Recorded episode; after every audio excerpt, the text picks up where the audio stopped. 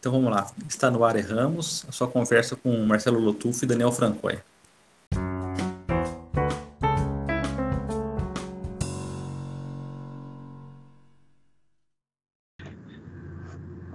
Olá, ouvintes. Estão é, aqui, episódio 39 do Erramos, já nos aproximando do, do, do final, episódio 40, que vai ser o final, hein? olha só.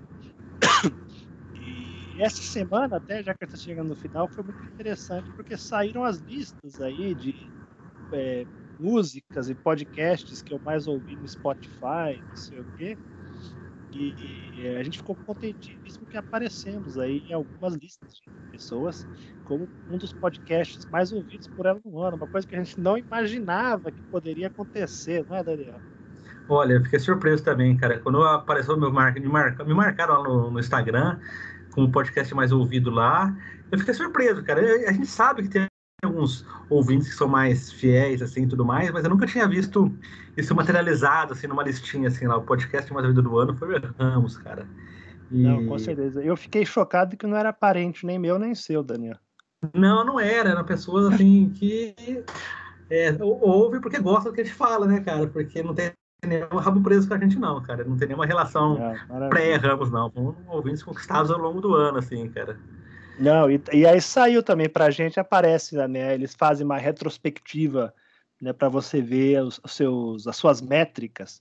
E para a gente apareceu lá também que a gente tem um grupo de ouvintes assíduos que ouviram quase todos os episódios. Isso é também verdade, foi muito bom saber. Então, se você é um dos ouvintes que ouviu os 40, os 40 episódios aí, é, você tá, tá realmente assim de parabéns. Agradecemos muito o apoio.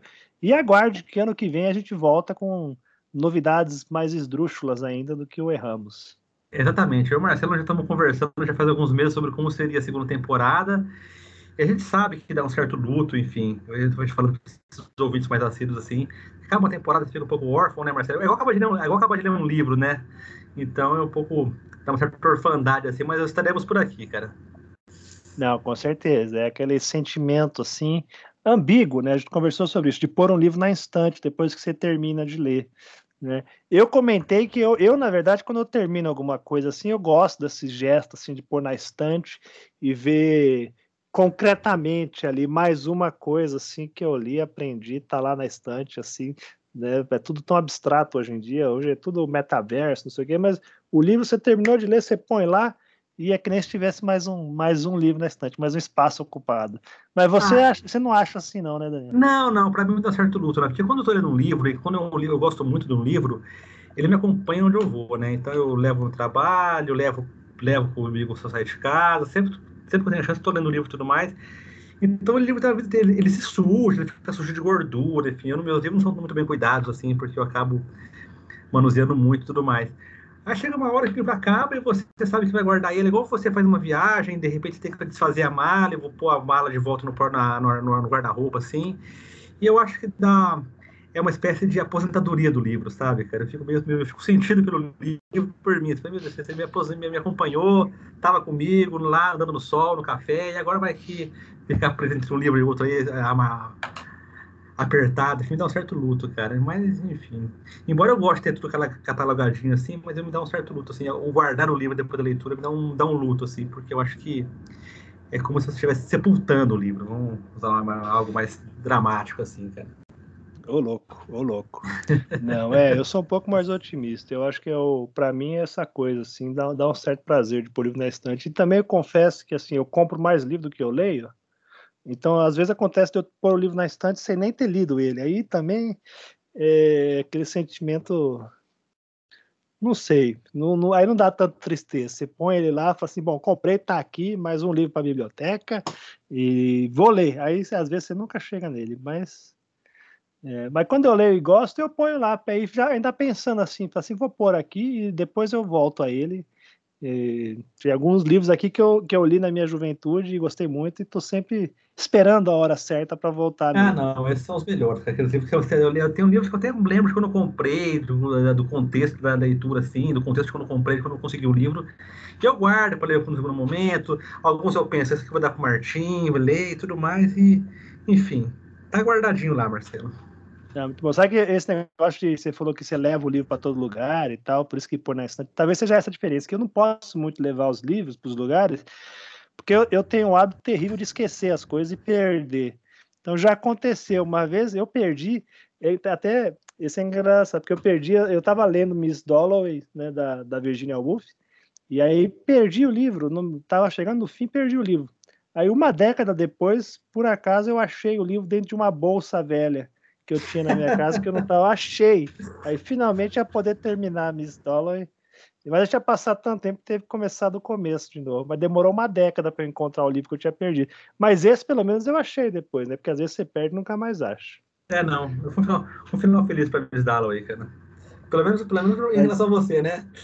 É, não, pelo menos para mim deu certo, tá vendo? Ela ficou mais melancólica, mas enfim. É, bora ler os poemas? Bora lá, cara, vamos ler.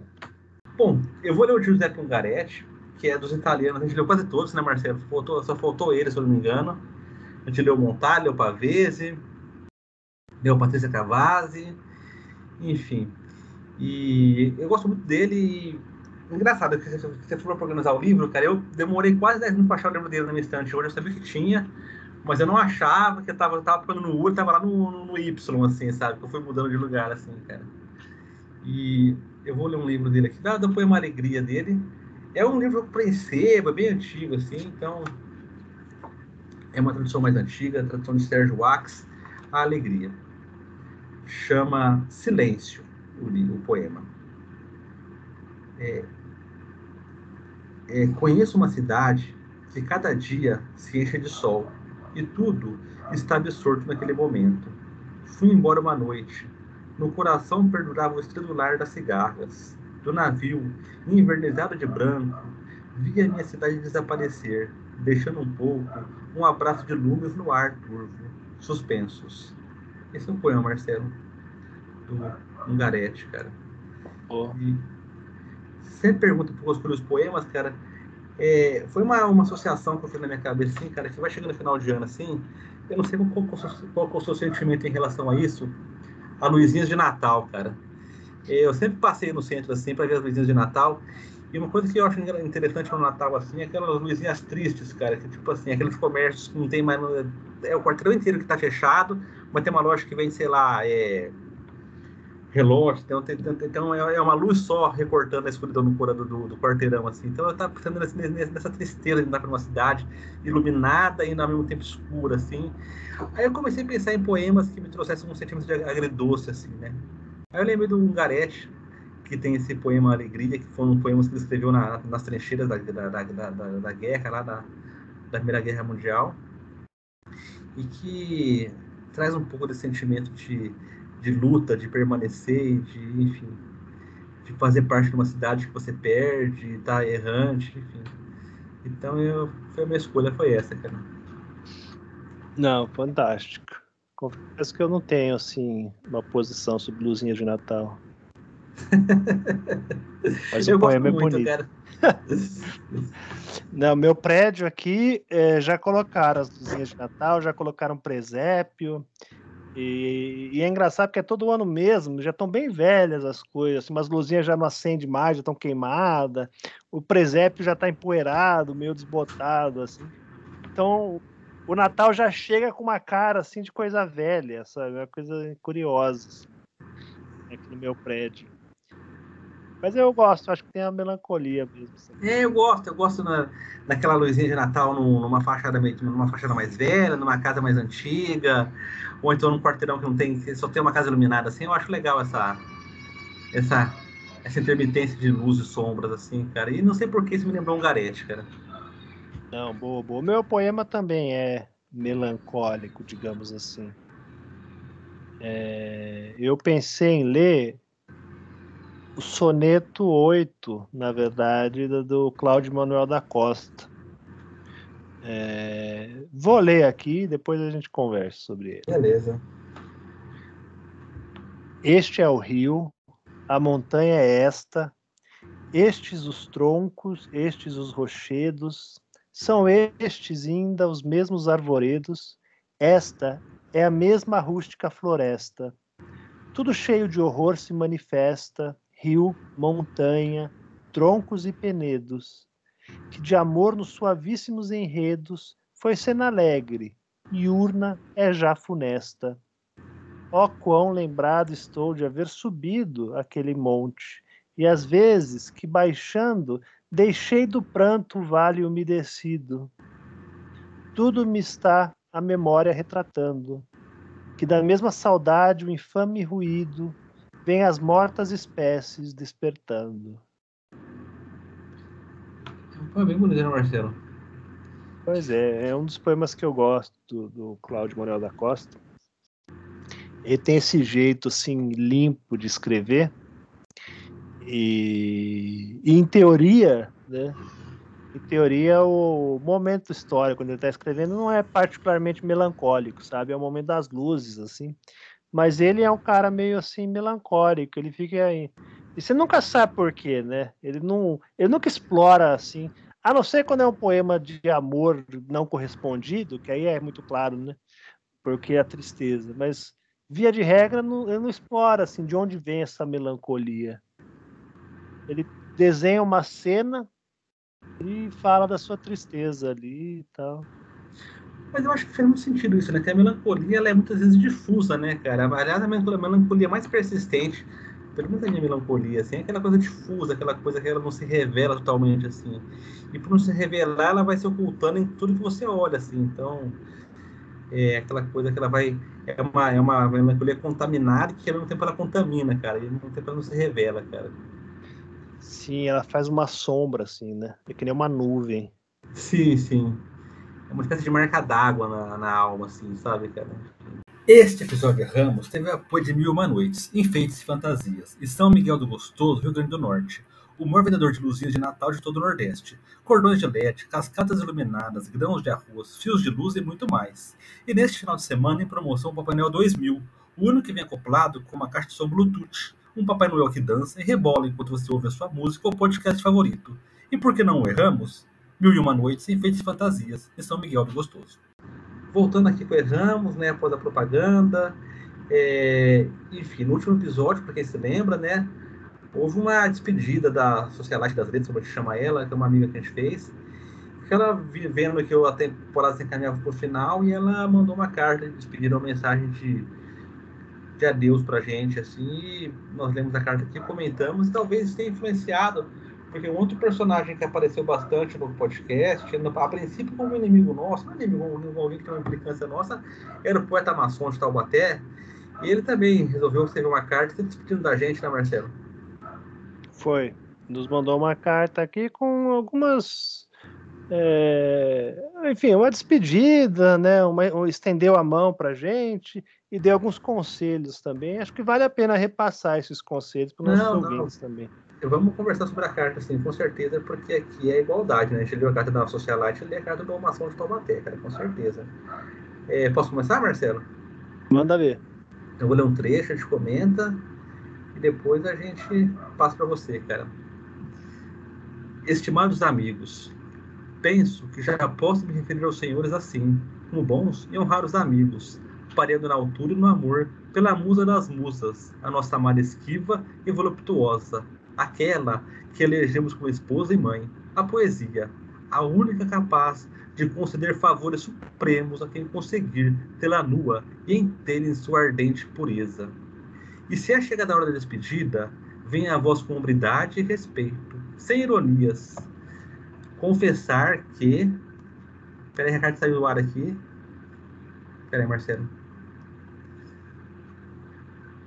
E se é chegado a hora de despedidas, venha a voz com hombridade e respeito, sem ironias. Confessar que, contra as minhas expectativas, muito aprendi com vocês sobre a maneira que pensam os jovens exegetas desse nosso excelso país. E aí, Marcelo, algum comentário aqui? Olha, é... Eu, eu sou essa coisa da, da poesia como uma né, figura feminina, etc, nua, tal. Acho que é meio curioso isso. Assim, tem que tá, hoje em dia você vai ser cancelado com essas imagens aí. Acho melhor cortar, na verdade, que é, quer dizer, não, não, não, não, não, não é recomendável ir por esse caminho aí, me parece. Hum, Mas aí nós estamos invertendo, a gente está dando, tá dando conselho que nos aconselha, Marcelo. E eu acho que o poeta maçom, assim, ele está ele, ele, ele tá ciente disso e ele vai contra isso. Ele é um. Ele é impetuoso, né, Marcelo? Quem tem a maçonaria por trás Sim. não tem medo de ser cancelado, cara, porque eles se cancelam, né, cara?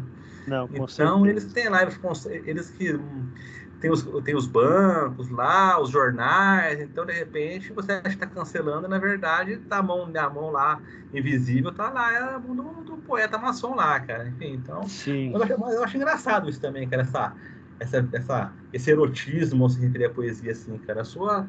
Sim, sua... sim. Enfim. Não, tem um lugar na tradução. E eu acho também que, que é isso. Às vezes é, é para a gente entender também, né? É em retrospecto, os desentendimentos, digamos, que a gente teve né, ao longo dos episódios aí com o nosso ouvinte, talvez é isso, porque tem concepções né, de poesia tipo, levemente diferentes. Tá certo. Mas bom. Continuando, Marcelo? Continua aqui? Sim. É, somos homens, afinal, e ser homem é respeitar a jornada do outro, a sua busca por um lugar ao, um lugar ao sol, tendo apenas Deus como soberano juiz. Sim, por muito tempo vós posais de garotos, numa encenação que a princípio me indignou, mas que depois se revelou como um gesto de devoção à poesia, o único talvez que vocês soubessem fazer, e, portanto, tão válido como qualquer outro. E em verdade vos digo, ambos cresceram muito na jornada do Erramos, e agora vejo quem realmente sois. Não são moleques, mas professores, pais, maridos e, sobretudo, poetas, imensos cavalheiros das letras, o futuro da nossa literatura. Olha, Marcelo, é um elogio, né? Você é, é um elogio inesperado, né? De homem para homem. De homem para homem. Sabe, eu perco muito tempo na, na, com besteira na internet, Marcelo. Eu vou confessar para você. Teve uma época aí que eu tava é, me divertindo, entrando nessas páginas de, do Instagram com dicas de coach de masculinidade, coach de hombridade, assim, sabe?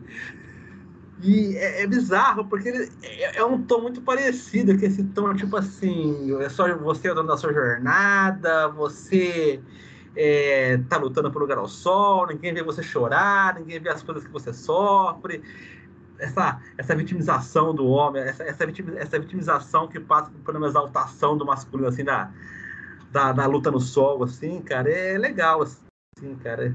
É, é legal, sim. É, Agora, eu, eu Pode falar. Nesse, recomendo ler poesia nesses cursos aí, nesses sites, nessas coisas ou não? Olha, eu nunca encontrei uma recomendação de poesia. Às vezes eles não vêm, vêm aquelas, aquelas fichinhas de, de, como ser homem, assim, vem versinhos assim, sabe? Parece uns versinhos assim, sabe? Mas não é poesia, sabe, cara? É... Mas eu achei o tom parecido, cara. Na verdade, um tom parecido. Esse tom de você lembra antigamente que tinha, que tinha Nextel, que tinha, que tinha propaganda Nextel? que a pessoa andava na praia e ficava falando assim. Ia sempre andando, a câmera ia indo junto, assim. E, né? e, e, e, no final a pessoa falava como ela venceu na vida, cara. E, passava por ser uma pessoa honesta, por ser uma pessoa, por ser uma pessoa que enfrenta os desafios, que tem mente a Deus, que, que ama todo mundo, que ama, que ama os filhos, ama, ama, e, e pai, é, o jovem, o jovem, jovem não, desculpa, o poeta maçom tem algo disso aqui nesse trecho aqui, cara. Ele, no final elogia a gente a gente vai, vai receber elogio, mas aqui a gente é, não se vê tão facilmente, né? Mas então a gente critica mesmo que elogia a gente, cara. Bom, continuando aqui. A loja Maçom de Taubaté teria muita honra de tê-los em seus quadros, participando de nossa intensa programação cultural, organizada sempre em parceria com o Lions Club local. Nossas tertúlias, coquetéis, jograis e toda sorte de camaradagem literária. Espero que não venham se perder que não se entreguem à política dos relativismos e revisionismos, que não busquem o compadrio daqueles que anseiam destruir a cultura secular no Ocidente. Despeça-me, pois, deixando aqui alguns postulados de minha autoria que, espero, vos guiem na noite tempestuosa que aguarda os homens de bem deste país. É, Marcelo, fala, fala você que eu estou um pouco impactado aqui, cara. Já, bom, peraí, antes de ler os postulados, né, que ele nos mandou é, aqui. Depois de ler os postulados, cara. É... Eu só não entendi por que, que o Rotary Club de Taubaté também não participa dos eventos literários, entendeu? Porque aí você tem a tríade ali já, uh, maço, loja maçom, Lions Club, faltou o Rotary só. É, o Lions Club é aquele leãozinho que você vê quando você tá na cidade assim, né, cara? Cara, é tão poderoso esse lugar, mas tipo assim, tá sempre mal cuidando esse leãozinho, cara. Tá sempre meio, meio, meio desbotado assim, a tinta caindo assim, sabe? Com, enfim. É... Enfim, Marcelo. Eu não sei, a loja Maçã de Taubaté teria honra de ter a gente como nossos quadros, assim. Eu participaria, mas só se pudesse escrever sobre isso, né? Que a gente não pode, né? teria, teria que ter aquela confidencialidade, é assim, verdade, né? É verdade, Bom, mas você é, participa, depois quebra o seu voto, né? É, é, é, o jeito, é o jeito. Eu fui uma vez numa loja maçônica, eu tava, na época eu, eu trabalhava, tava trabalhando na França, na França acho que é, e aí é, eles tinham um evento lá que era os prédios públicos, tudo ficavam abertos no, num dia lá para todo mundo visitar, sabe? Uhum. E aí um amigo meu queria ir conhecer o prédio maçom, maçom lá que ficava aberto. Aí a gente foi junto lá conhecer o prédio maçom. E fica lá os triângulos, as coisas, umas coisas muito esquisitas, assim, muito diferentes. É... Eu sempre achei muito, muito antiquado isso, muito brega, mas sabe, é algo assim que mexe com muitos rapazes, cara. Eu fazia, eu fazia estágio. Não, eu, quando, quando eu comecei no fórum, uns anos atrás aí, eu tinha um colega que era maçom, e tinha um estagiário que queria todo custo virar maçom, que ele puxava muito o saco do cara, velho. Era uma coisa impressionante, assim, cara. Mas tem uma coisa, assim, esse Moreno, é uma coisa meio Academia Brasileira de Letras, entendeu? Você fica lá com a sua espada, uma toga, aí os símbolos de progresso e não sei o quê. E, enfim. É isso. Se a, se a, gente, no melhor, a gente já não, né? É, não, não, não provocar demais os maçons, porque eu tenho certeza que metade da Academia Brasileira de Letras é, é maçom, Daniel. Vão nos, vão nos é, alijar da literatura brasileira, já estou vendo. Então, certo. Então, vamos ler os, então você, Marcelo, por favor, lê os postulados que ele escreveu, cara. Então, é, bom, despeço-me, pois, deixando aqui alguns postulados de minha autoria que espero vos guiem na noite tempestuosa que aguarda os homens de bem deste país. Não se esqueça, vós carregais a tradição, mas é ela quem vos trouxe até aqui. É. Os que agora são calados serão ouvidos amanhã. Sem futuro, não há passado. É o Ocidente que gesta e guarda o sol que desponta no Oriente. E aí ele termina, né? Sursum corda, meus amigos, ou em bom português, sustentem bem, sustentem bem alto os vossos corações. Olha, Marcelo, todos os postulados são mais ou menos parecidos, né, cara? Que você brinca com uma certa. É, uma, uma espécie de contradição, né? Então.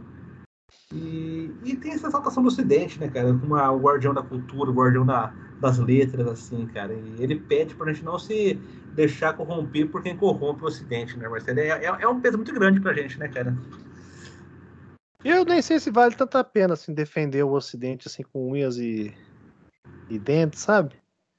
É... Mas bom, quem sou eu, né? É...